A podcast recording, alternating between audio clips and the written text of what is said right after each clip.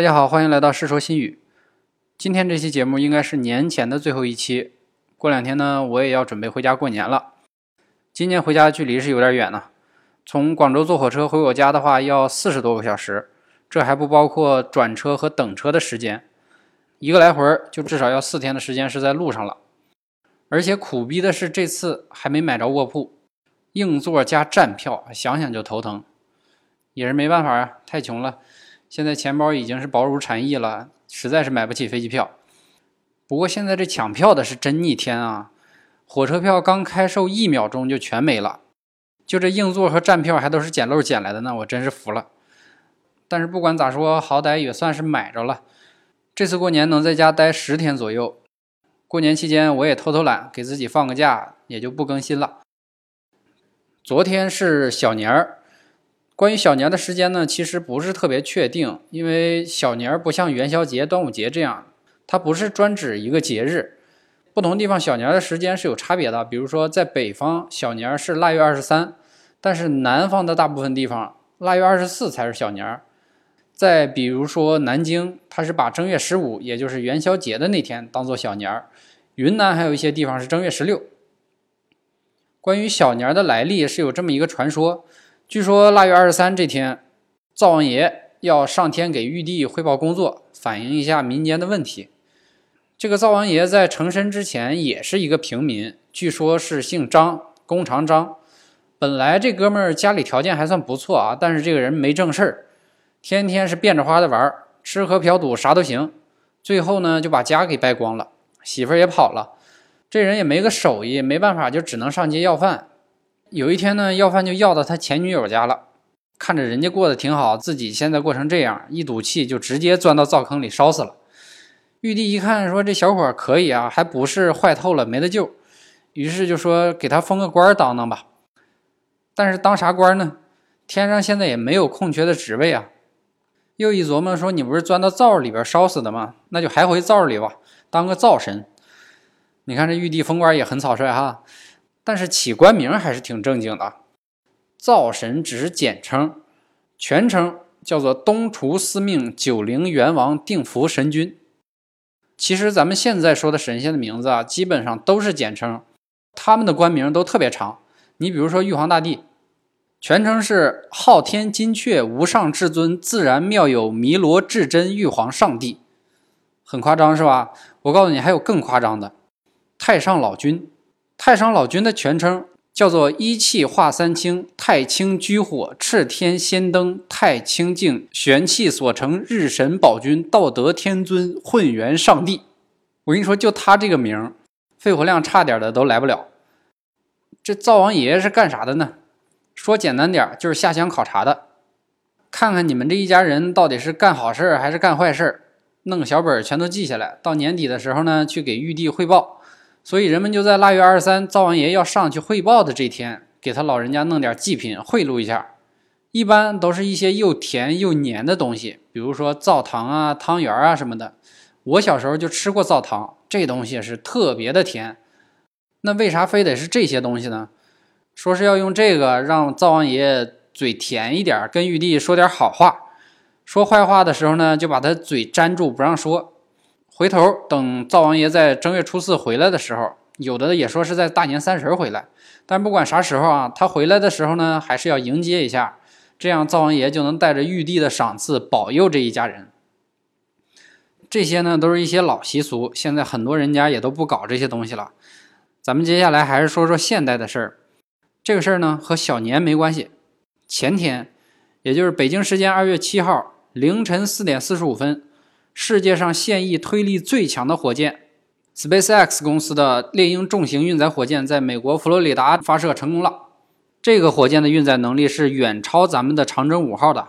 不过这次发射呢，没带人，带了一辆特斯拉的 r o a s t e r 跑车。跑车里边倒是有个假人，他们给这个假人也起了个名，叫做 Starman。这个人也是有任务的，目的就是帮忙测试 SpaceX 公司新款的宇航服。除了这些，这里边还有很多小细节啊。比如说，这辆车上面还有一个储存系统，里边呢存的是美国的科幻小说家阿西莫夫的《基地》系列小说。跑车的电路板上还刻着 “Made on Earth by Humans” 的文字。可以说逼格是非常高了。现在这个车已经开始往火星出发了。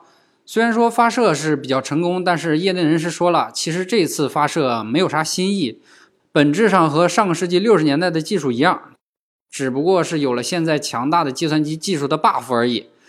而且这个业内人士呢，还劝咱们不要太激动。话虽然是这么说啊，但是咱们作为看热闹的，这波操作还是要鼓掌的。前面提到那两家公司呢，一个是 SpaceX，另一个是特斯拉。这两家公司的老板都是同一个人，而这个人呢，我在之前的节目里边也提到过他，叫做 Elon Musk。这次火箭发射成功，可以说又让他火了一把。马斯克这个人可以说是一个神人了。一九七一年的时候，他出生在南非，在非常小的时候，这个人看上去不是很灵光，但是到他十二岁的时候，他就已经做出来了一款游戏，当时就卖了五百美元。到了十四岁的时候呢，他就开始有了很强的危机感，他就觉得自己的使命是拯救人类。后来他先移民到了加拿大，然后又移民到了美国，开始边上学边打工，而且经常会有一些突发奇想，搞点事情。比如说，大学的时候，他就把自己在大学的房间改造成了一间酒吧，经常遭到别人的投诉。警察一打电话，都是马斯克接电话，跟警察一通白话，就把这个事儿给平了。后来经过自己的努力啊，拿到了经济学和物理学的双学位，之后又跑到斯坦福去读博士，结果刚去两天就跑了。从这以后，就开始了他的一段非常辉煌的创业历程。他在九五年和两千年之间。分别和别人一起创办了三家公司，这三家公司里边最出名的就是 PayPal，相当于是国际版的支付宝。而且在这个时候，他就已经开始着手准备做火箭的事儿了。两千零一年，他本来计划是跑到俄罗斯去买一个洲际导弹，回来研究研究，改装改装，就做个火箭发射一下试试。结果到了那边，人家压根儿就没给他好脸儿，毕竟战斗民族啊。看着这个美国来的小子，心说：“你行不行啊？导弹这东西是你能玩的吗？”马斯克一看这状况，心说：“你们俄罗斯人都这么牛逼吗？不卖是吧？哥还不买了呢。”一来气呢，就回去了。回去之后，就创办了美国太空探索技术公司，也就是这个 SpaceX，自己出钱造火箭。但是造火箭哪有那么简单呢？能造火箭的国家都没几个，更何况你一个个人的公司呢？一直到二零零六年，他才搞出来第一个火箭，可是没想到第一次发射就失败了。第二年三月份，他又做了一个，一发射又失败了。第三年到八月份，第三次发射，结果还是失败了。而且这次发射的损失就更惨重了，火箭上面还带着四个卫星呢，一块全没了。但是这哥们儿呢，还是没放弃，不光没放弃，反倒还加快脚步了。刚爆炸一个月，到了九月份，他就又发射了一个。这次要是再不成功，他们的钱可就是要彻底烧没了。也就是说，这个要是再炸，这个公司就直接炸倒闭了。好在是终于成功了。借着这个机会，他们就和美国的航空航天局 NASA 坐到这儿好好谈了谈。最终经过十几次的谈判。终于是拿下了一个十六亿美金的合同，算是把这波困难时期给熬过去了。之后虽然也经历了很多次的发射失败，但是找他合作的人也是越来越多了，而且呢，想给他投资的人也都得排队了。现在眼看着这次的跑车就要被送到火星了，这也就离他送人类到火星的那个目标更近了一步。除了这些，其实他还干过很多别的事儿，比如说造电动车呀、开发太阳能啊、挖地下隧道啊，等等等等。所以最近我也准备找一本他的传记来看一下，不是为了学啥，当然他这个人也不是咱们这种普通人能学得来的，纯粹就是围观一下大神的操作，看看热闹而已。好了，节目的最后也提前祝大家新年快乐，回家的路上一路顺风，咱们下期再见。